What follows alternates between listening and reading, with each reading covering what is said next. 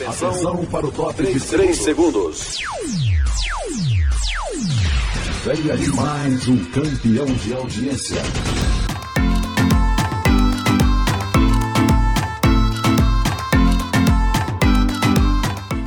Alô vocês, alô vocês, alô vocês, alô vocês que vai hoje saber de todos, todas as histórias e tretas desses 70 anos de telenovela. Mas claro que eu não irei, né, falar sobre isso sozinha. Eu não levaria a culpa sozinha por contar uma história tão longa e escolher pessoas chaves né, que possam me ajudar nessa missão. Eu tenho hoje uma série de convidados. Vamos ter um formato diferente hoje no nosso podcast, que é essa roda de conversa maravilhosa.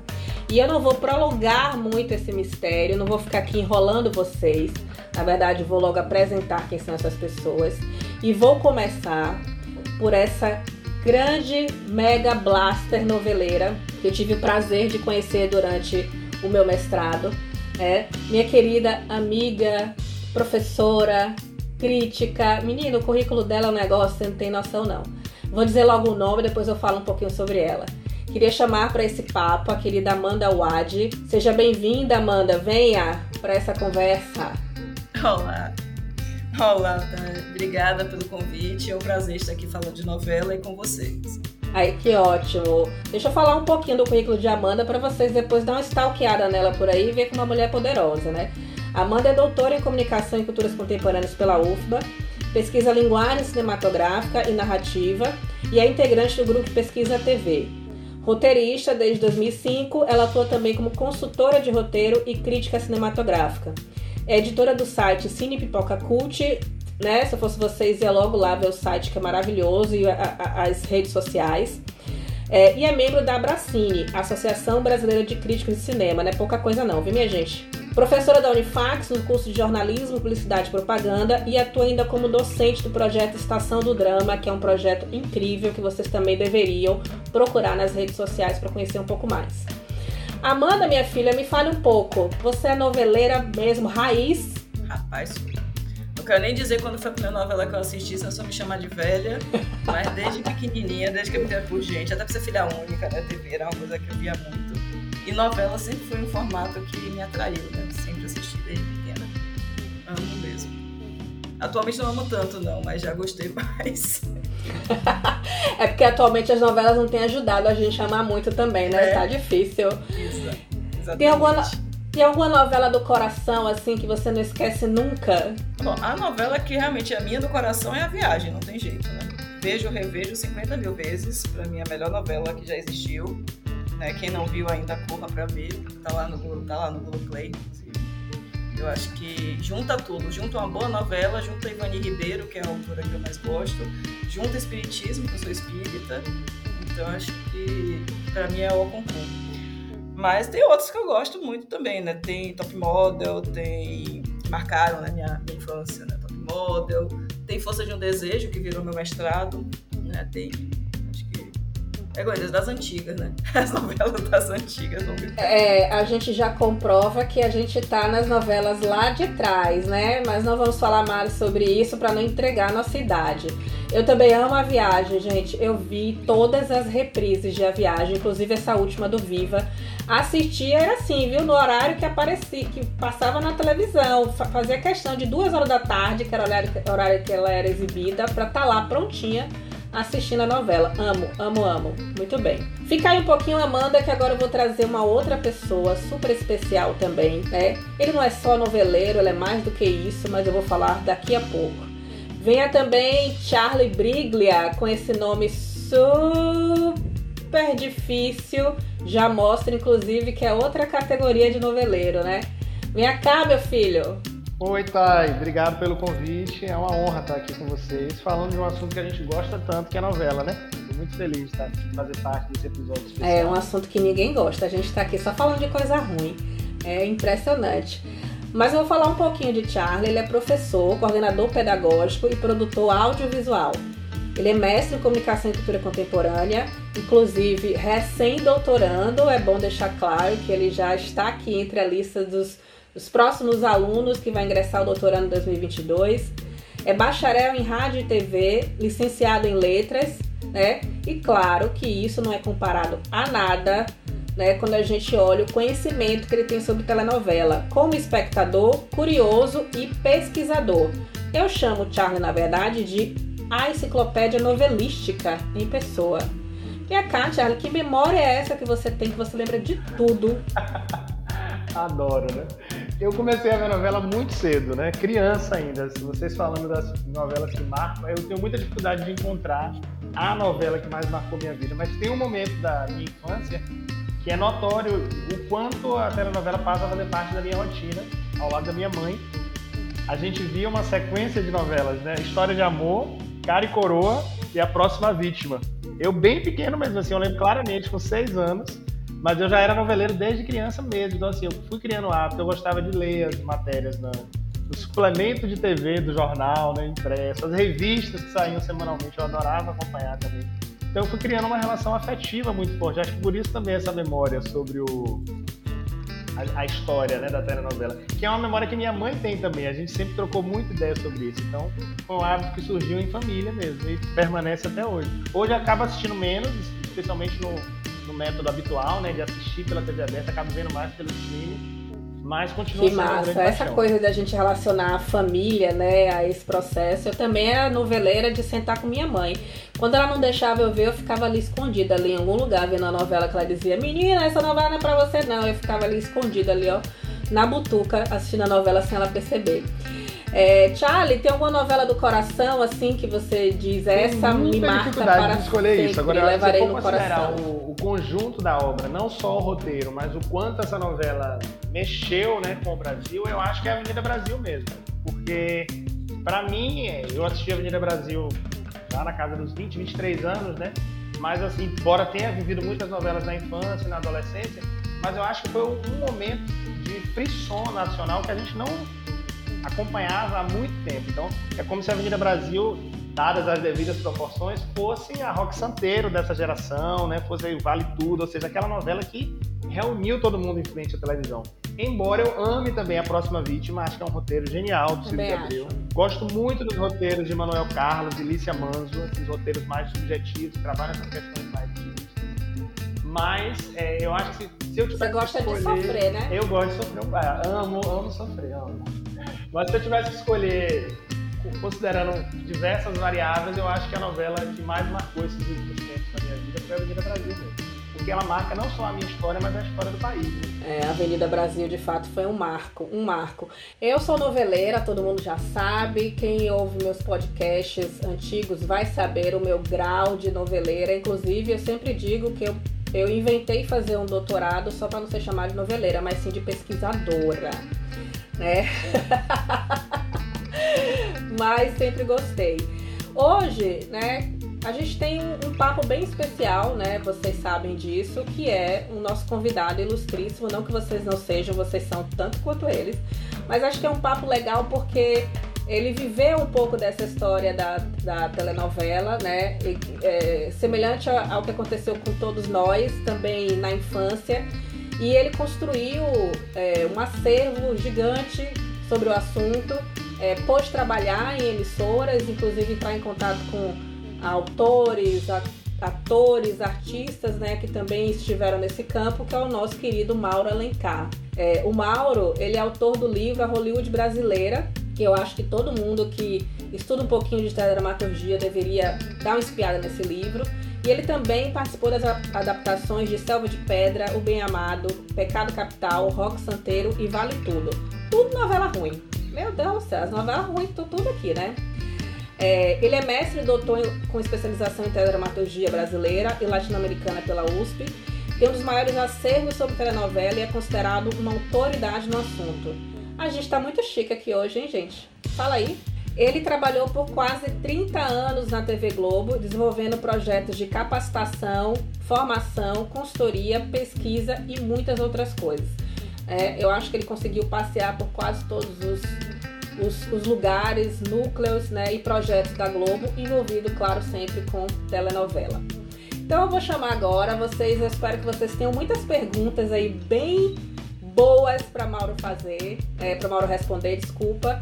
E vamos então passar a palavra para esse grande conhecedor da telenovela brasileira. Bem-vindo, Mauro. Esse encontro nosso, não é, de pessoas jovens como vocês, com ideias novas, em outro estado, um estado tão fundamental para a nossa vida, para a nossa cultura, para a nossa arte. Ou seja, eu realmente estou muito feliz com o convite. Pronto. Ai, que massa! Então, vou aqui agora com essas palavras lindas, maravilhosas, né? E que me deixam muito feliz, não só pela sua presença, Mauro, mas também por esses amigos que já são de longas datas em vários momentos, como Amanda Wade, que somos noveleiras assumidíssimas, né? É, e brigamos, inclusive, com essa história de ser noveleira. Ninguém vem aqui falar que novela é ruim do nosso lado, não, que a gente não deixa. Eu estou muito bem acompanhada para esse programa especial 70 anos de novela. A gente vai dividir ele em três blocos, porém a gente não vai fazer essa cronologia, a gente não vai ficar naquela que foi o que marcou. A gente trouxe reflexões que a gente quer fazer e escolhemos você porque a gente sabe que a sua memória também é muito maravilhosa, é muito boa, mas também você viveu grande parte desses 70 anos. Não estou dizendo que você é velho, pelo amor não, de Deus. Mas, não, mas eu, eu não falo minha idade, adoro né? Enfim, que, que beleza, tudo ótimo. Imagina, sem dúvida. Pesquisou sobre isso, escreveu claro. sobre isso. Então, assim, é uma honra, né? Que nesses 70 anos a gente tem um programa especial contigo. Então já agradeço, não só a Obrigado. Charles, mas você, Mauro. E aí eu quero convidar é, Amanda a fazer a primeira pergunta do bloco, né? Que é o bloco que foi a telenovela. Ela tem a primeira pergunta para a uhum. gente começar essa conversa. Você, Amandinha. É um prazer também estar aqui. Obrigada pelo convite, Tayane. Né? Ouvir Mauro também vai ser maravilhoso. Tenho o livro dele aqui, então tem uma referência de tudo. É, e para começar, né, a gente tem que pensar exatamente pensando nessa coisa histórica. A gente sempre ouve falar muito de Marcos, né? Primeira novela, primeira novela diária, primeira novela do jeitinho brasileiro, primeira novela em cores, tal. Mas eu quero saber se você tem como definir assim um momento exato em que a telenovela virou uma paixão nacional Sim. É... Quando eu digo sim, claro, não é apenas a minha opinião, mas é tudo que eu reuni, como falou Tayane, é? Nesse, durante todas essas décadas, convivendo e vivendo Brasil e mercado estrangeiro. Nós tivemos uma novela, é claro que uh, o que define a novela no Brasil, a primeira novela que realmente é, é, fez o público se entrelaçar por uma história foi Original Cubano, O Direito de Nascer. Exatamente o que eu comentei aqui no nosso preâmbulo. Ela teve a, o primeiro capítulo, foi, aliás, o último, foi exibido ao vivo no ginásio do Ibirapuera, em São Paulo, depois aqui no Maracanãzinho, e foi uma febre coletiva. É óbvio que eu tinha, quando a novela foi ao ar, eu tinha dois anos, ou seja, então são coisas realmente é, que eu digo assim de, de conversar com os atores, como Natália Timber, que fez a, a Maria Helena, a Soror Helena, é, o próprio Lima Duarte. Então, aquilo realmente, a estrutura daquela novela, aquelas personagens, a maneira como Félix Canhê apresenta aquilo e, sobretudo, uma figura carismática que era a Mamãe Dolores, que eu comparo a Januária, feita pela Zeni Pereira, na Escrava Isaura, na versão original da Globo de 76. Então, são essas negras que nos apaixonam, que nos envolvem e que representam o Brasil, que representam a nossa a, a, o continente que é o nosso berço, que é a África. E a Mamãe Dolores era tão forte que o Albertinho Limonta, branco daquele jeito, jamais questionou a cor da pele. Então havia uma, essa história de que o Félix Canhele era míope, mas enxergava longe e tinha uma, um, um sentimento muito apurado sobre o ser humano.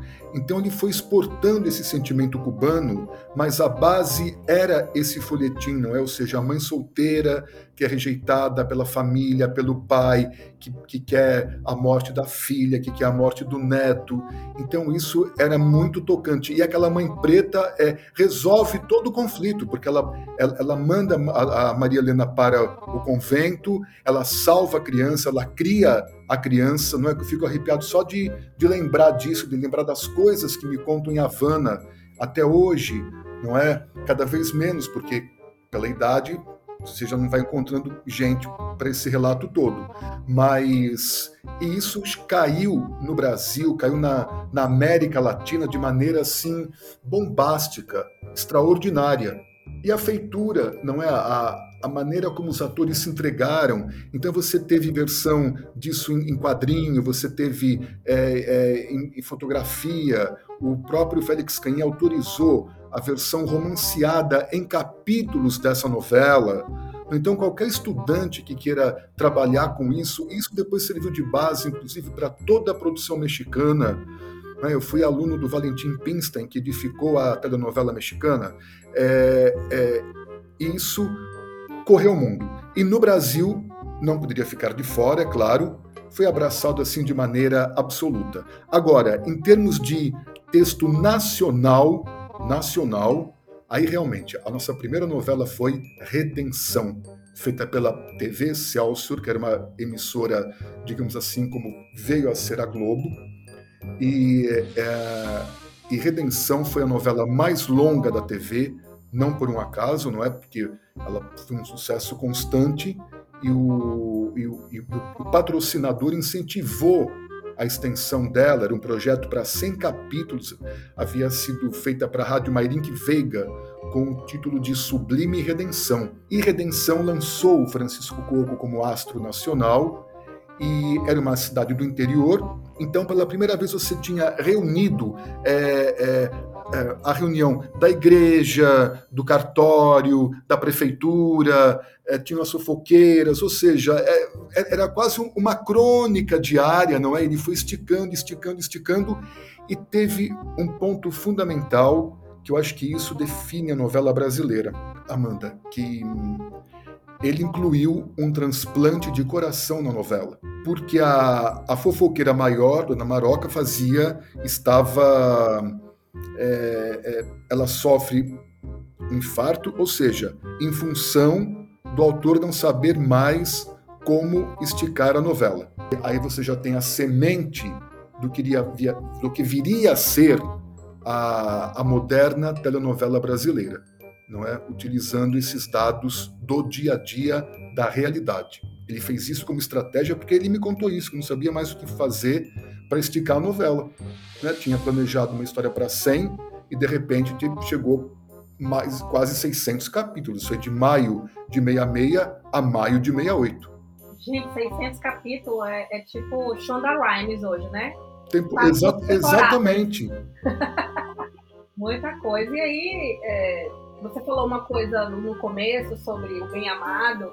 E aí eu queria ler uma frase, queria que você me dissesse se é verdadeiro ou falso. Sendo verdadeira, você explica, né? Sendo falso, obviamente, também. A novela colorida nasceu na Bahia. É verdade ou é, é verdade. mentira? Conta. Isso, o, dia, é, o Dias Gomes, quando, é, quando ele, ele foi convidado a, a escrever a primeira novela em cores, é claro que ele sendo baiano tem até essa justificativa já de origem, obviamente. Mas ele me dizia assim: eu tinha que fazer preparar uma novela uh, é, que eu sabia que seria uma produção, enfim, totalmente nova. E aí eu me lembrei das cores da Bahia, eu me lembrei do tempero da Bahia, do sabor, uh, enfim, eu me convenci que realmente era uma, um cenário diferente queria chamar atenção para um primeiro produto em cores. Isso vinha de acordo com o que o Boni queria também, que era o Boni Daniel Filho, que era de, de começar a mostrar o Brasil na telenovela. Vinha de encontro também com essa ideia de você é, arrebatar esses dramaturgos que estavam soltos na praça, é, muito em função da censura do seu teatro para a televisão. O Dias tinha escrito já uma novela é, é, baiana, Verão Vermelho, tinha escrito uma novela é, carioca, Assim na Terra como no Céu, mas no Bem Amado ele foi mais longe. Eu digo foi mais longe porque realmente o, a Bahia ela fazia parte intrínseca da novela. Né? A começar pela abertura, que é fabulosa, que é um cartão postal de Salvador. Eu fiquei encantado quando eu vi o elevador Lacerda. Toda vez que eu vou para Salvador, eu tenho que ir umas três, quatro, cinco vezes no elevador Lacerda. Eu acho bárbaro, de cima a baixo, e subo e tudo mais. E Como diz Caetano, a Bahia é linda. É linda. Não é tudo muito, muito, muito agradável. Tudo. Eu me sinto muitíssimo bem. Você sabe disso. Então, é... e aí ele tinha essa peça proibida, que era o Dorico e os Mistérios do Amor e da Morte, e logo de imediato propôs o Bem Amado, que foi aceito e virou esse sucesso absoluto no Brasil e na América Latina.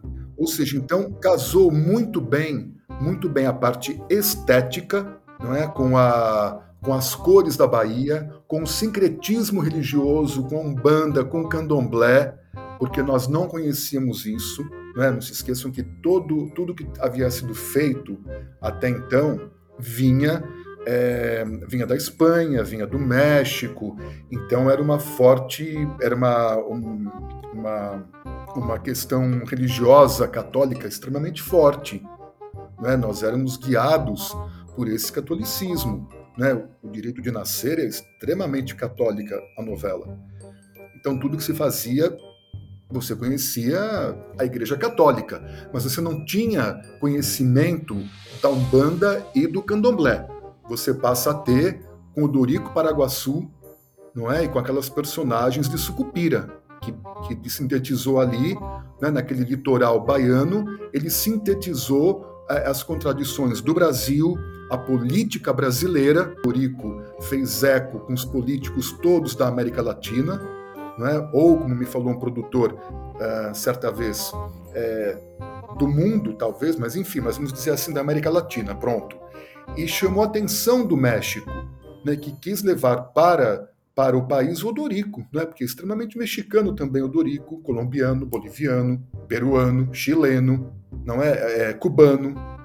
Ele cabe, ele cabe, ele representa bem isso. E o Paulo Gracindo deu vida assim de maneira excepcional. Então ele ele captou bem uh, o que o Dias queria dizer sobre o Odorico, uh, sobre o, a culinária baiana também presente na novela, não é? A moqueca, os acarajés, o licor de genipapo que as cajazeiras preparavam para o odorico.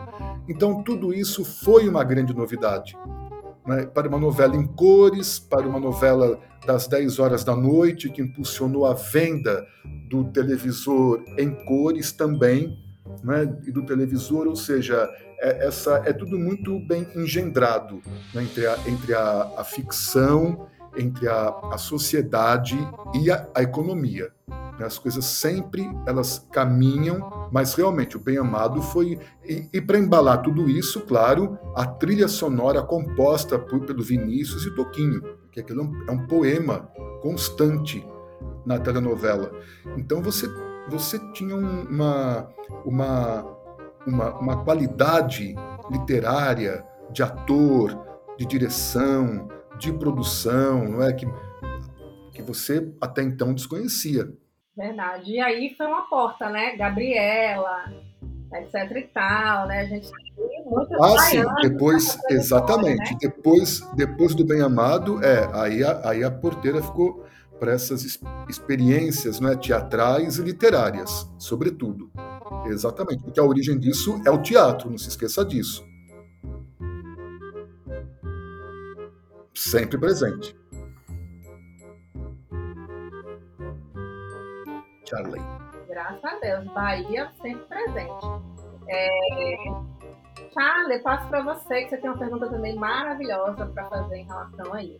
Sim, sim. Primeiro agradecer, Thay, pelo convite, né? É um prazer participar do seu projeto, ao lado de Amanda, e essa referência e inspiração que é Mauro, né, para os estudos em teledramaturgia no Brasil. Prazer imenso estar aqui com você. Obrigado, Charlie. Mauro, você acha que a gente pode é, afirmar que a telenovela é o maior fenômeno da cultura de massa brasileira no século XX? Ah, sem dúvida. Charlie, você agora foi definitivo. No século XX, em absoluto, é a telenovela. É? Ela vem, ela vem num, num crescente né, dos anos 50, né, lembrando que, por que falamos de 70 anos? Porque ela foi, a primeira foi Sua Vida Me Pertence, dezembro, 21 de dezembro de, de, de 51. É, e as primeiras produções diárias começam em 63, porque pela chegada do videotape. Ela foi num crescente no século XX, em absoluto, ela foi arrebatadora e, e todos, é, é, uh, uh, todos os profissionais do, do, teatro, do cinema, do rádio, né, foram envolvidos em menor ou maior grau pela telenovela. Perfeito, Mauro. Então, acho que é, tem uma questão muito interessante que a gente tem pensado muito, que é o quanto essas essas transformações que são cíclicas, né, como você mesmo mencionou, é, alteraram a linguagem da telenovela também. Então, como é que você observa esse fenômeno, né? Como que as transformações sociais e no modo como o público interage com essas narrativas influenciaram também a criação e a linguagem das novelas? Que mesmo quem uh, não apreciava o estilo de produção, o tamanho da história, terminou arrebatado por ela. É? E esses grandes ídolos que nós tivemos, não é? o Tarcísio, Glória, Paulo Gracindo, Eva Vilma, Francisco Cuoco, a Regina Duarte, a Ioná Magalhães, a Nívia Maria, Lucélia Santos, a Vala, Suzana Vieira, todos esses grandes ídolos da televisão, todos eles se fizeram junto com o, o, o apogeu da telenovela. Não é? Porque é, foi realmente assim o século e a década uh, foram as décadas da telenovela. Bom, então, no primeiro momento, Charlie, nós temos a novela que é herdeira direta da radionovela. Claro, por quê? Por ser uma, uma indústria desconhecida, né? ninguém sabia como fazer telenovela.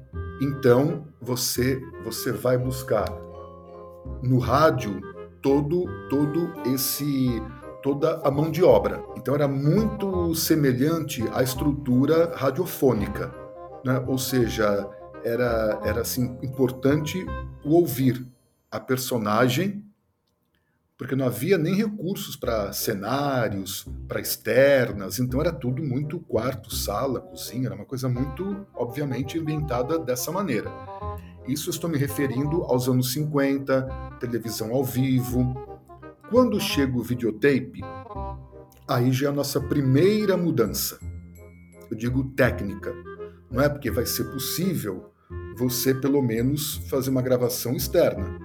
Você pode organizar a história, os capítulos, mas mais importante também, não vou dizer mais do que isso, porque isso foi vital né, para a produção da telenovela como nós conhecemos. É, mais importante, não, tão importante quanto isso é a, a questão social que floresce na França em maio de 68. Né? E isso vai chegar ao Brasil porque os veículos de comunicação, eu digo o veículo, né? a televisão, rádio também, claro, mas até já existia, é, passam a disseminar esse assunto não é? Dessa, desse novo comportamento social. Juntamente com isso, você tem, por exemplo, uh, Roberto Carlos em Ritmo de Aventura, O Bandido da Luz Vermelha, o Cinema Novo, você tem o Joaquim Pedro de Andrade com Macunaíma, você tem o próprio romance né, do Mário de Andrade Macunaíma, obviamente que inspirou o filme, você tem a figura do Grande Otelo, então você tem é, é, é, uma série de, de movimentos sociais que vão impulsionando uma nova feitura da telenovela. Né? Então, nós falamos aqui sobre o direito de nascer, 64, falamos sobre Redenção 66 e falamos agora em 68 de Beto Rockefeller. Ficou uma coisa completamente nova, inusitada, não é? Ou seja, não tinha um herói, uma figura de um herói impoluto, um herói absoluto.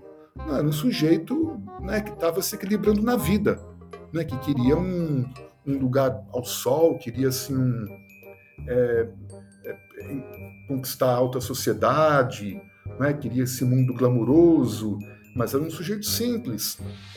E aquilo foi um sucesso muito grande. Uma coisa bem parecida com Cauã Raymond hoje, né? O Lugar ao Sol, né? Faz é, sempre. Não, é, exatamente. É esse, é, esse mote, não é? Ou digamos assim, esse arquétipo, melhor dizendo, eu acho, ele é constante na telenovela, constante, desde sempre. É? Isso o México também elaborou muito bem com a trilogia das Marias, é? ou seja, todos querem um lugar ao sol. Aí, claro, as cores, falamos já sobre o Bem Amado, uh, os equipamentos vão se agilizando, sobretudo nos anos 90, é, a conquista do mercado estrangeiro também, cenários uh, no estrangeiro, tem as outras emissoras que vão também se mobilizando, cada qual a seu jeito. Agora, o que eu acho que determina muito é, a feitura de hoje é realmente a interferência do público, né? Como você falou, esse bombardeio que existe. Eu até posso te falar. Ah, isso sempre existiu, desde os tempos do folhetim, do Joaquim Manuel de Macedo, do José de Alencar, do Bernardo Guimarães, depois na própria radionovela, na telenovela. Então as pessoas escreviam cartas, não é, para amiga, para sete dias na TV, para contigo. Só que aquilo era uma proporção extremamente menor. Não é? E aquilo até chegar ao autor. Hoje não. Hoje realmente é um bombardeio, mas eu acho que para quem está escrevendo hoje, não é esse excesso de informação, esse excesso de é, é, eu me lembro na Globo, por exemplo, eu ficava pensando, meu Deus, quando se fazia Selva de Pedra, claro, era uma dificuldade grande, mas aquilo, aquela vida analógica, aquilo chegava na, na emissora uma fita quadruplex. Então tinha que chegar naquele dia, naquele horário, bom, e aquilo depois era exibido.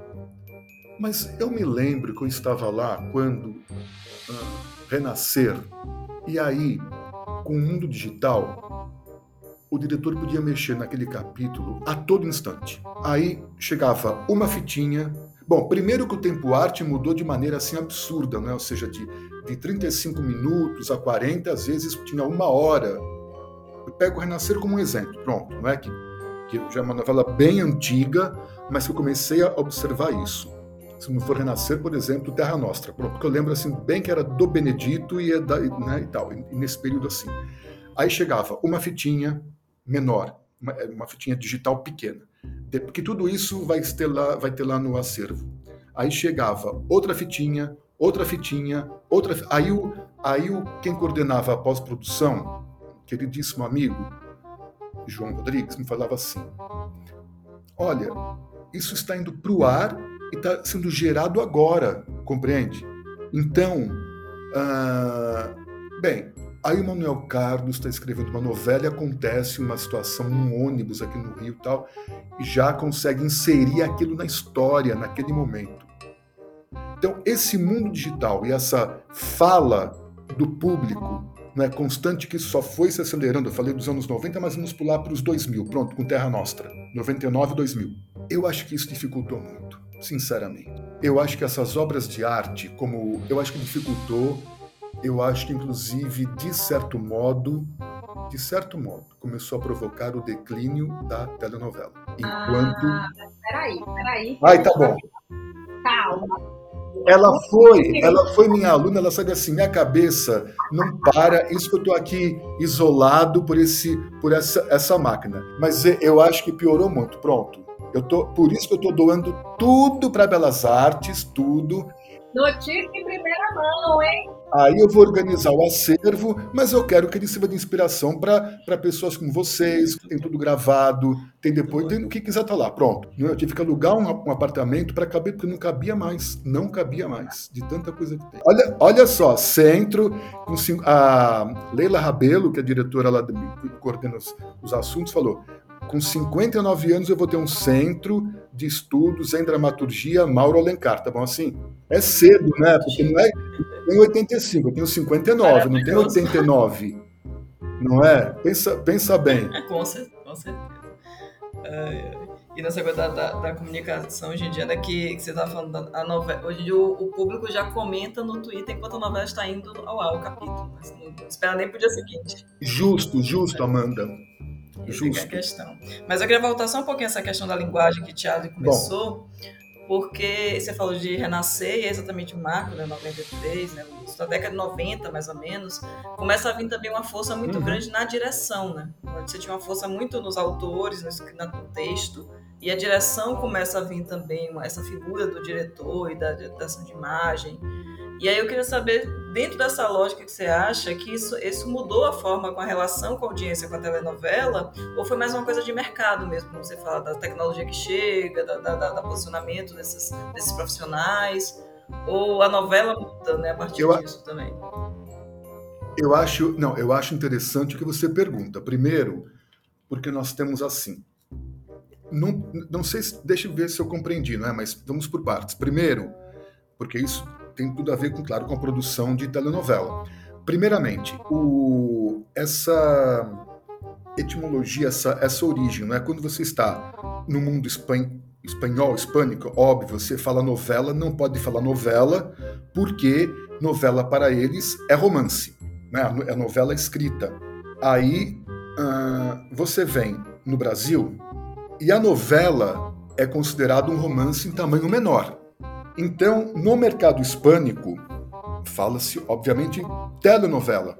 E no crédito você não vê novela de, você vê uh, guion, você vê Bíblia, você vê, mas não tem novela de, não é? Certo? Bem, então aquilo quando chegou ao Brasil falava-se telenovela, porque a novela era vista ainda dentro do universo literário, vocês sabem disso, novela, romance, pronto, né? Conto, novela, romance.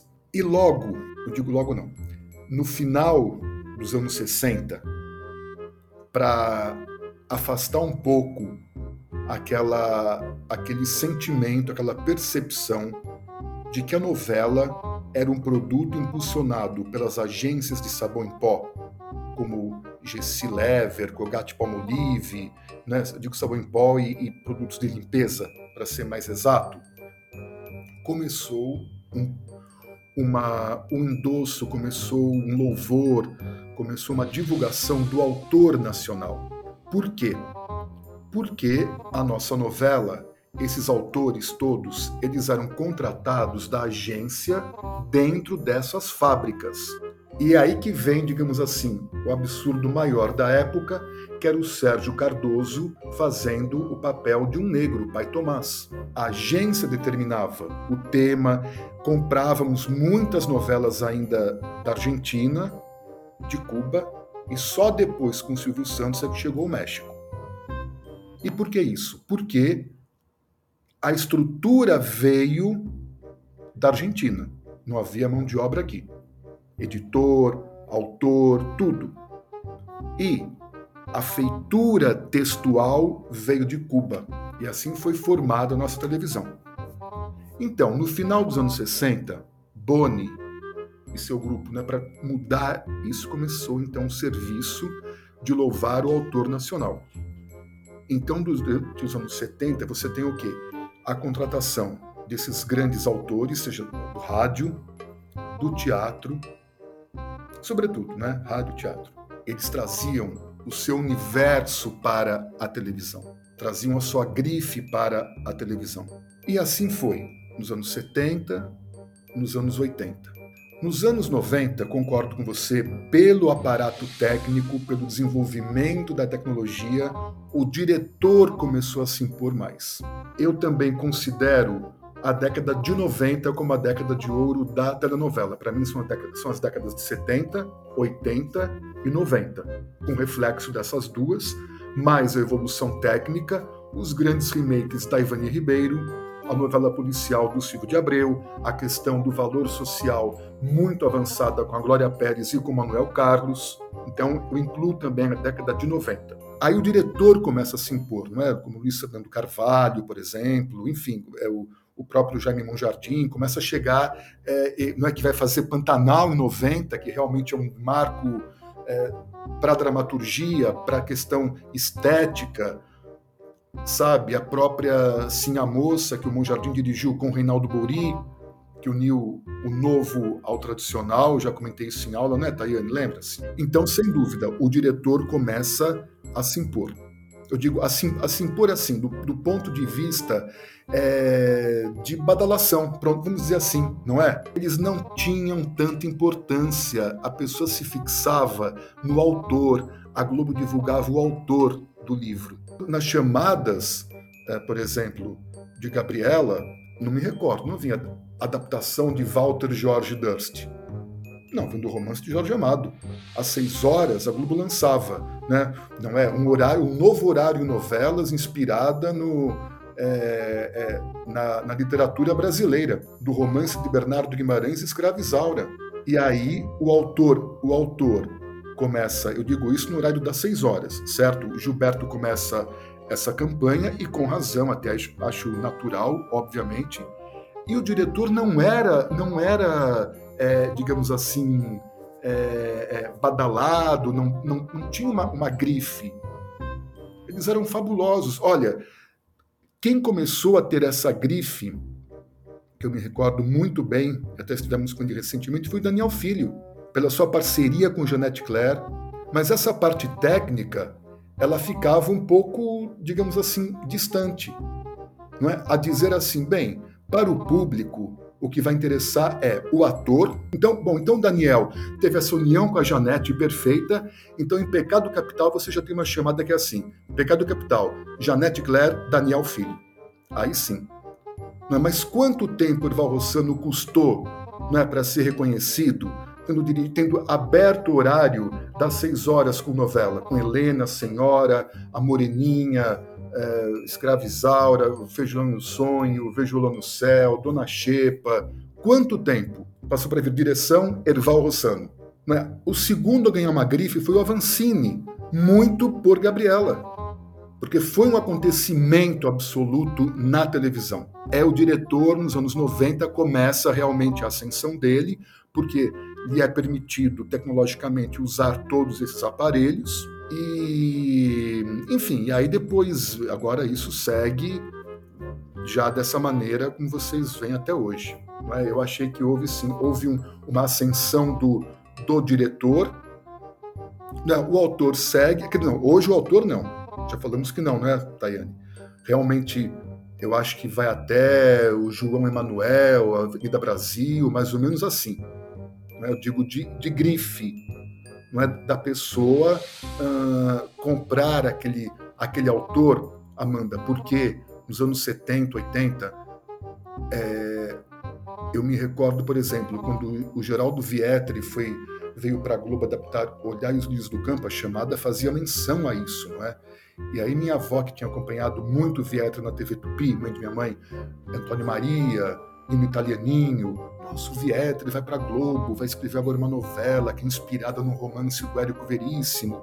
Então tinha isso, né? Tinha, os autores levavam as suas teses para a emissora. Não é quando o Jorge Andrade foi escrever Os Ossos do Barão. Isso aí, Boni me contou que realmente queria um autor, um dramaturgo para elevar São Paulo, não é? para chamar a atenção do anunciante.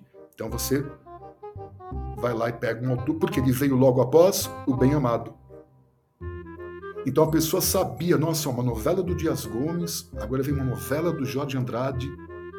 Não é? Isso acabou, obviamente. Foi, veio, veio tendo uma ascensão do autor e um rebaixamento do autor. Ou seja, o autor torna-se um roteirista. Então vamos lá, eu queria retomar aquela coisa, aquela coisa anterior também que eu falei, calma, a gente vai voltar, que é, você falou, para mim acabou, não sei o que, etc e tal. E aí eu queria perguntar se a gente tem um marco assim de definição pra, em que a, essa telenovela passou a perder mais audiência e se existe esse marco, houve alguma retomada em algum momento ou a gente ainda vive esse processo de perder grande parte disso, estamos nos altos e baixos. Quando isso começou a acontecer Ai, e a gente olha, recuperou? Não, adoro a sua, a sua pergunta. Né? Eu penso que a, a imprensa, às vezes, quando eu vejo nota, é, é, olha, a novela está mal nisso, eu acho que quer encontrar Shangri-La, sinceramente. Quer encontrar uma, uma terra e uma era que não existe mais, porque tudo na vida tem uma grande fase, tem um tempo, como foi o ciclo do ouro, não é? Da cana-de-açúcar, do café, as coisas vão. Claro que a economia cafeira depois se restabeleceu, mas enfim, mas tudo tem o seu, a sua fase na vida. E quando você também se debruça sobre o livro da Marlise Meyer sobre o folhetim, você consegue enxergar bem as etapas da telenovela. Né? Então nós estaríamos agora o quê? Vivendo essa última etapa do folhetim também. Não é a mesma coisa que alguém perguntasse: olha, o folhetim está terminando. Sim, por quê? Porque está chegando um novo, uma, um novo momento social. Olha, a radionovela está terminando, fechou a Rádio Nacional. E, mas por quê? Porque sim, porque a televisão começou a produzir novela e as pessoas estão migrando para lá. Não é? Eu fui ao metrô aqui, Ipanema, agora eu falei Largo do Machado, também só propaganda de série. Então veja bem uma coisa, eu, eu acredito que ah, quando isso começou a acontecer, eu acho que um próprio desgaste do gênero, da longevidade do gênero, eu acho que um pouco também, eu te confesso, foi um certo descuido da feitura do gênero. Não é porque eu me lembrando do que, por exemplo, o Walter George Durstin falava, o Walter Avancini, o Dias Gomes, que eu acho que eu contei em aula sobre Saramandaia, ele me falou assim: eu tinha feito uma novela para 120 capítulos, o realismo fantástico cabia naquilo. Né? Veja bem, 120 capítulos, 35 minutos cada um, hein? Isso é importantíssimo. Isso é importantíssimo. E aí, tudo bem, foi uma questão política. A novela seguinte, Despedida de Casado, foi proibida eu tive que aumentar mais 40, 50 capítulos. Aí acabaram com a novela, porque não tinha mais assunto. Não tinha colaborador, mesmo que tivesse, enfim, ele não queria fazer mais aquilo. O Durst, que eu já falei com você também em aula, me falou: Gabriela, você achou perfeita porque eu propus 120, 130 capítulos e aquilo foi cumprido. Era impossível de eu esticar aquilo. Um encontro que tive com o Luiz Fernando Carvalho, ele comentou isso comigo esgarçou muito a telenovela, esgarçou demais. Então, eu acho que foi uma questão é, social, a mudança do comportamento do público, foi uma questão empresarial, como você gerenciou aquele produto. É, e aí o streaming chegou de maneira avassaladora. Então eu acho até injusto quando eu vejo a imprensa malhando querendo encontrar uma coisa que não vai encontrar mais, que não existe mais aquilo. Não é? Pantanal já foi contado perfeitamente. A Isaura já foi contada perfeitamente, por isso que eu falei aqui até que foi na, na rádio, não sei, que melhor então que a Record agora vá fazer as novelas bíblicas, né, que eles conhecem, gostam, dominam. Então você faz um gênero específico daquilo. E tem um público para aquilo, pronto. Você, você está atento a, ao momento social, ao momento político, ao momento econômico, é fundamental para você ter menos erro e você ter um pouco mais de clarividência no caminho. Não é? Foi isso que o Cassiano teve e o próprio Boni com Daniel Filho, quando resolveram revolucionar e modernizar a linguagem da telenovela. Então, não vejo nada assim de, de errado. Não, eu vejo que há um, há um esgotamento disso, realmente, é, em termos de, de gênero, em termos de consumo. É, pra mim, olha, já, olha. tá misturando. Mas, ó, é, é, né? é a Amanda que vai... Vamos lá, que a gente vai entrar agora no futuro. É, já estamos entrando no futuro, pegando aí o, o, o a nave espacial para 2050. Não, a novela vai ficar. Bom, vai ficar, pelo amor de Deus. Eu Vamos chegar no ficar, né? Vamos chegar no ficar, ah, tá vamos bom. chegar também Fala. no streaming. Mas antes eu queria só é, fazer uma pergunta no sentido de. Porque a gente teve a dona da, da, do pedaço, né? A personagem da Guedes, que era uma, uma blogueira, ah, blogueira tinha um Instagram que que foi um Instagram real, foi. né? Que fazia, Gostei disso, é. E de alguma maneira ela misturava a realidade com ficção, né? Porque coisas que aconteciam na narrativa da, da, da, da novela iam para o Instagram e vice-versa, criando uma espécie de narrativa transmídia. Só que é, você acha que isso foi um caso isolado ou isso pode virar parte de um negócio? Não, eu acho que foi um caso, digamos assim, da história que o Valcir queria contar, contou muito bem. Foi até uma novela, por sinal, que eu gostei muito a dona do pedaço, em, em, todo o setor dela, da abertura, eu já gostei de tudo. Achei muito, muito é, antenada assim com o nosso momento, como gostei muito também do outro lado do paraíso, nas questões é, sociais, forte, meu Deus do céu, muito, muito, muito bem feita. Gostei muito também dessa novela, dos atores, tudo. Agora, é, é, não, é, não, não, sim, também. Achei muito, muito interessante, muito bem colocada dentro da novela, da proposta e tudo. Né? Mas aí, para mim, eu vejo assim, como uma habilidade do Valcir Carrasco, né? na narrativa dele, nas histórias que ele conta, de maneira popular e, ao mesmo tempo, misturando temáticas muito fortes, muito profundas.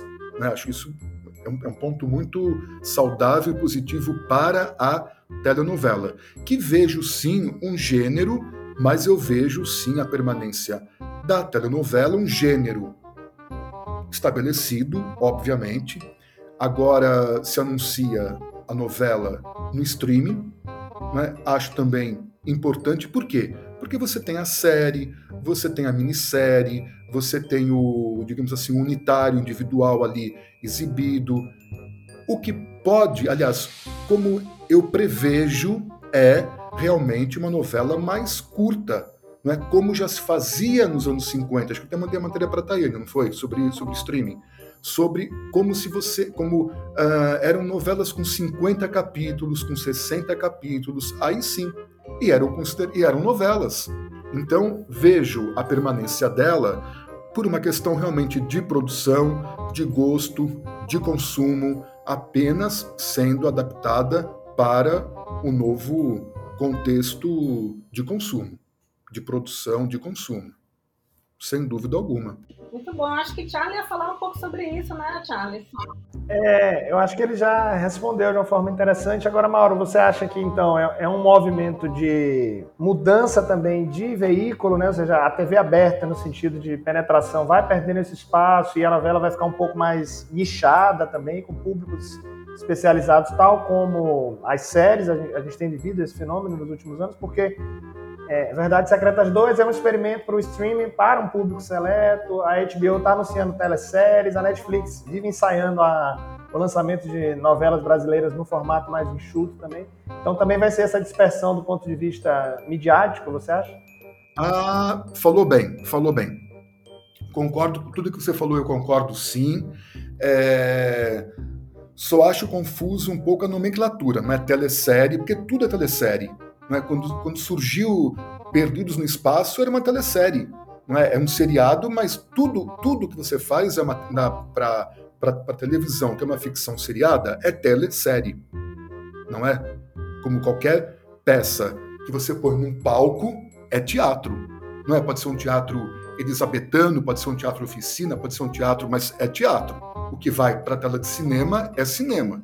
Então, acho um pouco confusa, às vezes, essa nomenclatura que se quer dar é, para dizer, olha, é, um, é, algo novo. Não, não tem mais nada novo. A Ivani Ribeiro me dizia, até Pelé já fez novela, não é? Ela me dizia assim, eu tomar café. Eu já, já falei novela sobre pessoas em outra dimensão, que as pessoas gostam, porque os entes que se foram estão presentes. Não tem mais o que inventar. Não tem, só se você pegar um jacaré e colocar aqui para contracenar com a gente, porque não tem mais, não é? Tudo já foi contado. Então, o que vale muito é o formato, eu digo assim, a maneira de você contar isso, o Charlie falou muito bem, da que está perdendo espaço, sim. Então, uh, vai ser sim um produto, digamos assim, na TV aberta para um grupo mais restrito. Mas mesmo assim, ela vai ter que se adaptar para a manutenção da novela na TV aberta, óbvio. Lembra que eu falei, Amanda, que na China havia novela com 30 capítulos e eles consideram aquilo novela. É? E isso agora que o streaming quer fazer, é, com 40, com 50, é o que o Brasil fazia exatamente nos anos 60.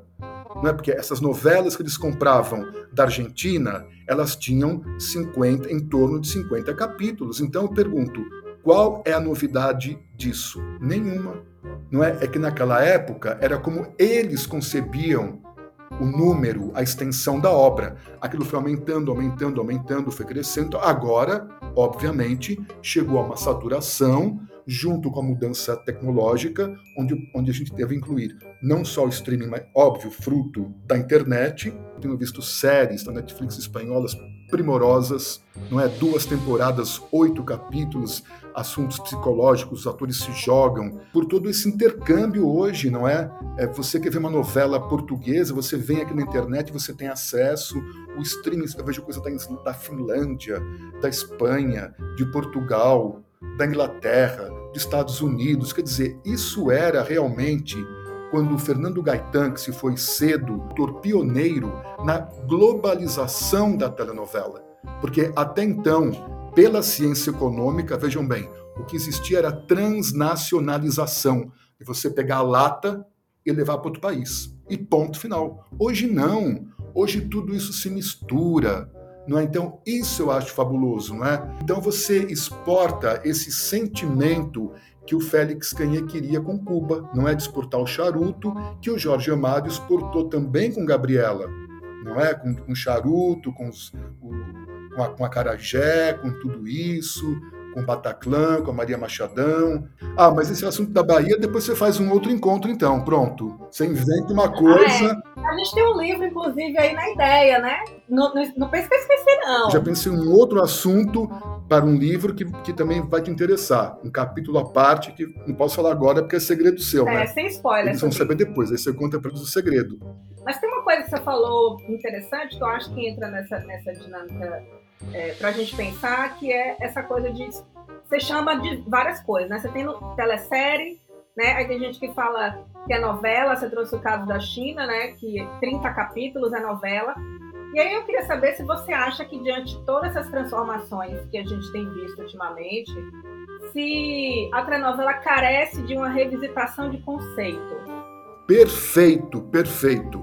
Só o fato de você falar telesérie o, meu, o, o Jorge Adib tinha medo que a, que a novela, com o passar do tempo, fosse desconstruída exatamente por essa por essa esse preconceito ou por não é isso que você fala no começo do nosso papo aqui achei perfeito que vocês brigam quando a pessoa implica de alguma maneira óbvio porque é um gênero literário não é? Você pega o compêndio do professor Massou Moisés está muito explicado ali tudo então você não pode desconstruir aquele gênero. Né? Se, olha, se hoje eu tenho. Não, olha, por exemplo, não me agrada tragédia, tragédia grega. Não, a minha agrada muito, mas quero te dizer assim, não me agrada a tragédia grega. Mas nem por isso eu vou desconstruir Sófocles, por exemplo, não é? Ou gênero, ou... Compreendem? Óbvio que não. Então você tem que ter uma, uma consciência do tempo, da história, que isso determina a obra de arte, sempre, sempre. Então, concordo com você. Tem que ser revisionado o gênero telenovela e recolocado na indústria. Agora, é importante que você continue mantendo o nome telenovela. Nós falamos sobre isso, lembra? Quando foram lançar o horário das 11, o Astro, veio um anúncio. Ah, eu não sei se é novela, eu não sei se é série, eu não sei. Poxa, eu não gosto disso. Se eu vou comer muqueca baiana é baiana, se eu tô, é muqueca capixaba. Ponto. Você compreende? A pessoa não pode me oferecer uma, uma coisa, eu vou ficar no meio do caminho. Não, eu quero saber aquilo que eu estou consumindo. Que era o medo que tinha o Jorge Adib. Que... Então, o que se passa? É, eu concordo com você, minha amiga. Você precisa, eu acho que é muito interessante. E para mim, isso que você falou é absolutamente fundamental. Um trabalho que você faça de recolocação do gênero à luz já deste século, terceira década no, do século XXI. Acho que essa questão de nomenclatura tem dois aspectos, né? tanto essa busca de inovação quanto um certo preconceito também cultural para não dizer que está fazendo novela, né? Não, estou fazendo outra Total. coisa. Claro, mas, mas, é. mas, não, mas, não, existe outra coisa, entende? Não tem outra. Porque você fala telesérie, eu vou pensar o quê? Mas tudo é telesérie, não é? O Astro, o Escravo Isaura é uma telesérie, Irmãos Coragem é uma telesérie, tudo é uma telesérie. Então, eu tenho. Ah, eu tenho até uma coleçãozinha de novela, acho que o primeiro episódio é Selva de Pedra, chamada Telesérie, em romance, feita pelo J. Silvestre. Então, eu vou até levar isso lá, você vai ver. Percebe? Quer dizer, isso que você está falando é fundamental, Tayane. Não é? Porque eu, é bem o que falou o Thiago, é o que eu sinto que é era a preocupação do Jorge Adib. É o preconceito, é você querer dizer que vai fazer uma coisa. Então, então vai fazer o quê? Não, é uma novela. Pronto, você está lançando uma telenovela no streaming.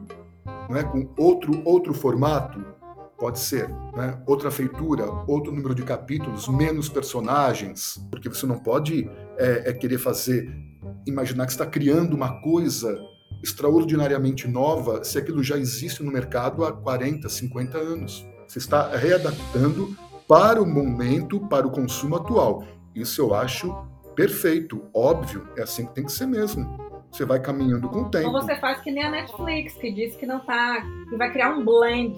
Como você toma é. blend no café, né, no hambúrguer, é um blend de, série, de, de, ficção seriada que a gente vai fazer.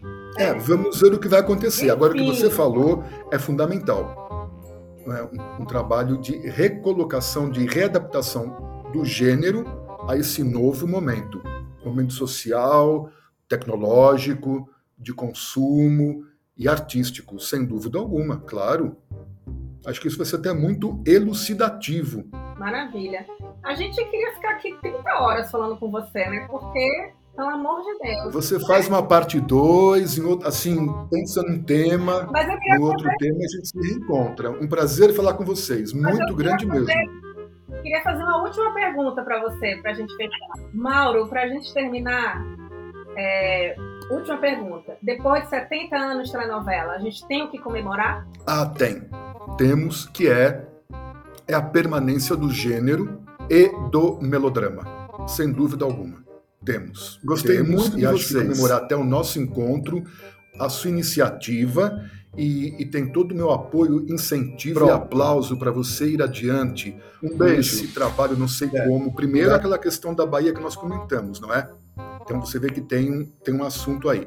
E dois, isso de é, sobre o, a, o realinhamento do gênero neste século. Isso é fundamental. É o gênero justo, é o gênero que vale, é o gênero que vale, é exatamente. Então vamos comemorar é com novela boa, novela ruim, novela na TV aberta, novela do muito bom. Mauro, muito obrigada, de verdade, assim. Queria que fosse 30 horas, porque você é, merece assim documentários sobre tudo que você fala, tudo que você faz. E para a gente é, que tem essas informações muito de leitura de livro, sobre alguém falando algo, ter alguém que de fato é, tem um levantamento histórico e vivência disso ah, tem. É outra Não, vivência da rua eu tenho mesmo, eu reconheço. É. Porque eu me meti em tudo e me meti em tudo até hoje. Sabe? Eu não consigo ficar é, parado. 70 anos, aí você tem, né? Uma enciclopédia dentro da cabeça, né? Então fica. Por isso que eu falei, tem que comemorar sim, porque a novela nos uniu, nos reuniu, nos levou para o mundo e tudo isso que nós temos hoje, nós devemos à história da telenovela brasileira. Ponto. É isso. Terminou muito bem. Obrigada, Amanda maravilhosa, Charlie maravilhosa. Eu não vou me despedir de vocês, porque porque eu quero fazer vários outros podcasts com vocês. Eu não estou entendendo. Obrigada, também prazer. Uma honra estar aqui com vocês. Gostei muito de vocês. Vai ser um prazer. Obrigadão, Mauro. Foi incrível. Obrigado, Amanda e pai. Beijão. Um beijo. É, obrigado por tudo. Até. Olha que coisa linda que foi esse podcast, gente. Uma aula, uma verdadeira aula de teledramaturgia, de telenovela brasileira. Não sei nem como eu vou agradecer essas pessoas que estiveram comigo hoje para deixar isso registrado, esses 70 anos que merece sim, como o Mauro falou, comemorado. E estamos então finalizando a temporada 2021 do nosso podcast no sofá, com todos os trancos e barrancos, a pessoa sendo roteirista, editora, divulgadora. Ufa! Conseguimos, né? Ano que vem voltamos. Voltamos sim, mas vamos voltar com algumas novidades, com os formatos, programas diferentes, porque esse sofá merece ser eternizado.